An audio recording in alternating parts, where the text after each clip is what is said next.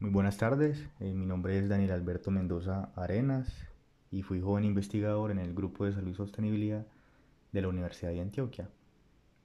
Allí me vinculé al proyecto titulado Estudio de Capacidad de Investigación en Sostenibilidad de los Grupos de Investigación del Departamento de Antioquia, 2015-2018. En este proyecto tuve la oportunidad de, de trabajar toda mi pasantía como joven investigador, por un año. Y es importante entonces preguntarnos eh, por qué estudiar las capacidades de investigación en sostenibilidad, cuál es la importancia de, este estudio. Y bueno, pues precisamente si nos ponemos a ver en la historia, eh, es evidente que el mundo ha afrontado serios problemas de insostenibilidad. Y estos han sido muy diversos, pero los ejemplos más eh, claros son el calentamiento global y la deforestación. Y acá, a nivel local, en Colombia, y precisamente en el departamento de Antioquia, los problemas de insostenibilidad no han sido la, la excepción. De hecho, la contaminación del aire, específicamente en el área metropolitana, se ha vuelto una problemática eh, de suma atención, que cada vez eh, se le está prestando más atención a, nivel, eh, a nivel municipal, desde la gobernación también se han, se han centrado esfuerzos para hacer frente a las problemáticas ambientales de la contaminación atmosférica aquí en el Valle del, de la Burra. ¿Y cómo se pueden hacer frente a estos problemas de insostenibilidad aquí en Antioquia? Bueno, habría que eh, orientar esfuerzos en los ámbitos tecnológicos y científicos al desarrollo de investigaciones con un enfoque integrador de las relaciones naturales-sociedad para lograr una transición hacia la sostenibilidad. Eh, esto es eh, poder afrontar esos problemas con estrategias más eficaces de los usos de los recursos naturales para evitar estos problemas de insostenibilidad aquí en Antioquia entonces el componente tecnológico y científico cobra una gran importancia. Pero antes de hacer frente a estos problemas de insostenibilidad que vivimos aquí en el departamento de Antioquia, es necesario conocer primero las capacidades de investigación en sostenibilidad que tienen los grupos de investigación del departamento de, Antioquia, pues como, como, ya lo mencioné. De tal manera que si se entiende eh, estas capacidades de investigación, si se entienden cuáles son las capacidades de investigación del Departamento de Antioquia, esto brindará un punto de, partida clave en la solución de las problemáticas ambientales que actualmente se viven. Pero, ¿qué son entonces las capacidades de investigación? ¿Cómo se definen? Bueno, entonces las eh, capacidades de investigación son características que poseen individuos, grupos de individuos u organizaciones relacionadas con la forma de llevar a cabo la investigación. Y por otro lado, ¿qué factores se asocian a las capacidades de investigación? Bueno, hay unos factores que se relacionan con el ambiente de la investigación y otros que se relacionan con la productividad e impacto de la investigación. Dentro de los factores eh, del ambiente de la investigación tenemos la inclusión de la investigación en la planeación organizacional, la infraestructura física, el financiamiento de la investigación, la oferta de programas de formación de investigadores, la formación de posgrado y la disponibilidad de investigadores.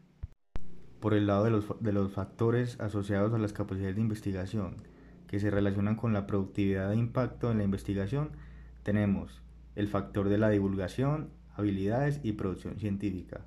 También está el desarrollo de la investigación, las redes de colaboración científica, el liderazgo en la investigación y todos estos factores que mencioné, tanto los del ambiente como los de la productividad e impacto, se orientan al desarrollo de las capacidades de investigación.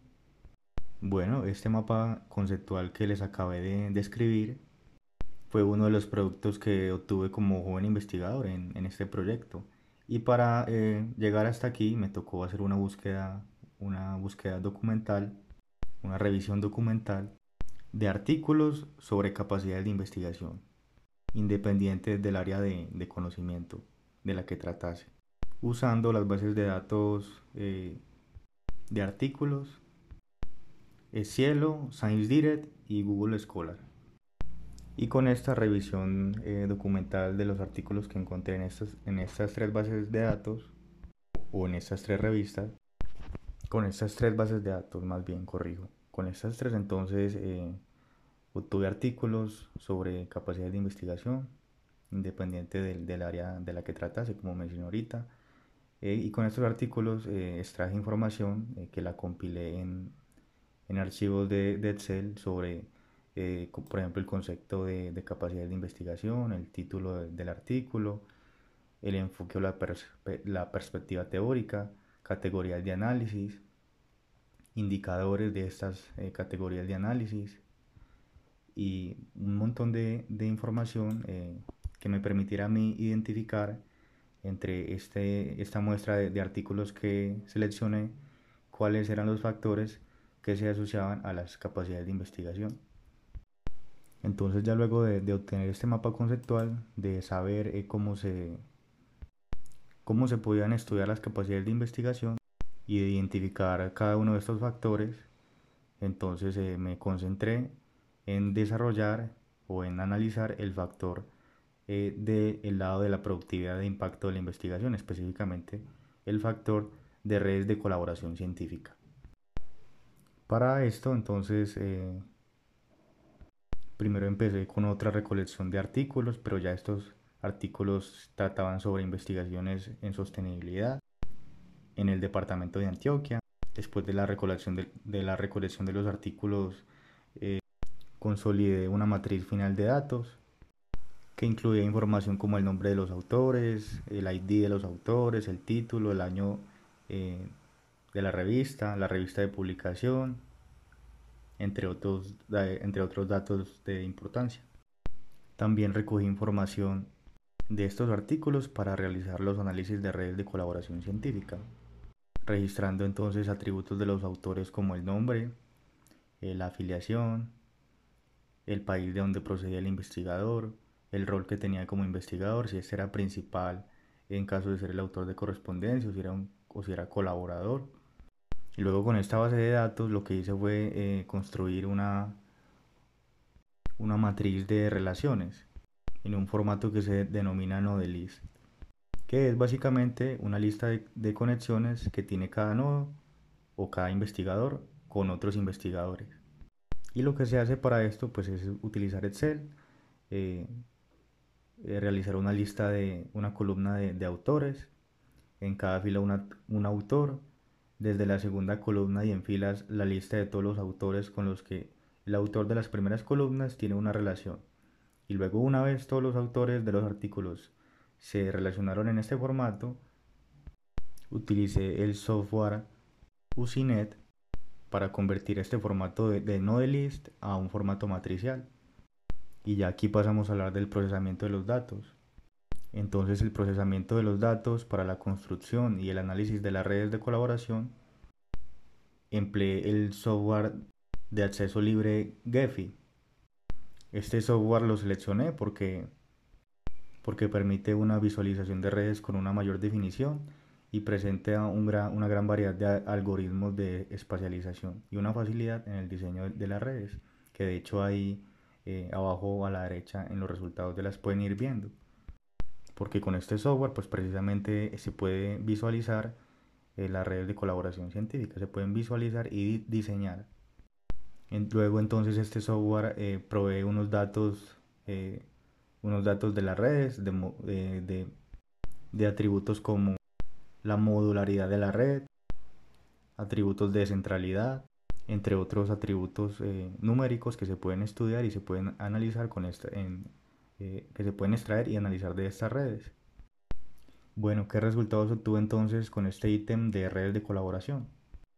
Obtuve entonces redes de coautoría, en donde se identificaron un total de 573 investigadores en la red eh, obteniendo una, una, modularidad de 0.957, lo que indica que en Antioquia hay una comunidad de investigadores en sostenibilidad con una gran cantidad de subagrupaciones. Por otro lado, obtuve una red de colaboración de universidades, que también la pueden eh, visualizar. Ahí se identificaron entonces las principales universidades de Antioquia que colaboran en sostenibilidad. El valor de modularidad para la red de instituciones fue de 0.135. Esto indica que la comunidad de instituciones presenta muy pocas subagrupaciones. Y por último, obtuve una red de palabras clave. Entonces las palabras clave más frecuentes que encontré en las publicaciones de sostenibilidad en Antioquia fueron cambio climático, toma de decisiones, uso del suelo, eficiencia energética, biodiversidad y agroecología. entonces, ¿cuáles fueron las conclusiones que obtuvimos con estas, eh, con estas redes? Con el análisis de estas redes. Bueno, que la estructura de la red de colaboración de investigadores presenta eh, características diferentes con relación a la red de colaboración de instituciones, teniendo en cuenta los valores de, eh, de modularidad encontrados para cada red, que ya los mencioné. Como pueden ver en el póster, eh, en el caso de la red de investigadores, es una red que tiene un core en la parte central. Ahí estos son los investigadores que más producen en sostenibilidad y que, están, eh, que son autores que están fuertemente ligados con otros autores que están ubicados en este core. Hacia la periferia de la red podemos observar que hay unas pequeñas subagrupaciones estas, subagrupaciones se caracterizan porque son, eh, porque son uniones de autores eh, de Antioquia eh, con autores del extranjero. Son colaboraciones que se han hecho de maneras aisladas en torno a la sostenibilidad acá en Antioquia. Y en el caso de la red de colaboración de instituciones podemos observar que es una red que presenta casi que ninguna subagrupación que el, core de universidades de, Antioquia se ve eh, de una vez eh, cuál es, y que ahí podemos identificar la Universidad Pontificia Bolivariana, la Universidad de Antioquia, la Universidad eh, Nacional, la EAFIT, la Universidad de, Medellín. ¿Y qué nos da a entender este gráfico? Pues nos da a entender que la, que la colaboración científica en sostenibilidad está muy concentrada en unas cuantas universidades aquí en Antioquia. Si bien eh, según informes del Ministerio de, de Tecnologías eh, de la Información y las Comunicaciones, existen al menos 64 instituciones de educación superior avaladas. Y bueno, esos fueron básicamente algunos de los resultados que pude obtener en mi pasantía como joven investigador, trabajando en este proyecto eh, que como mencioné al principio, titulaba Estudio de capacidades de investigación en sostenibilidad en los grupos de investigación del departamento de Antioquia.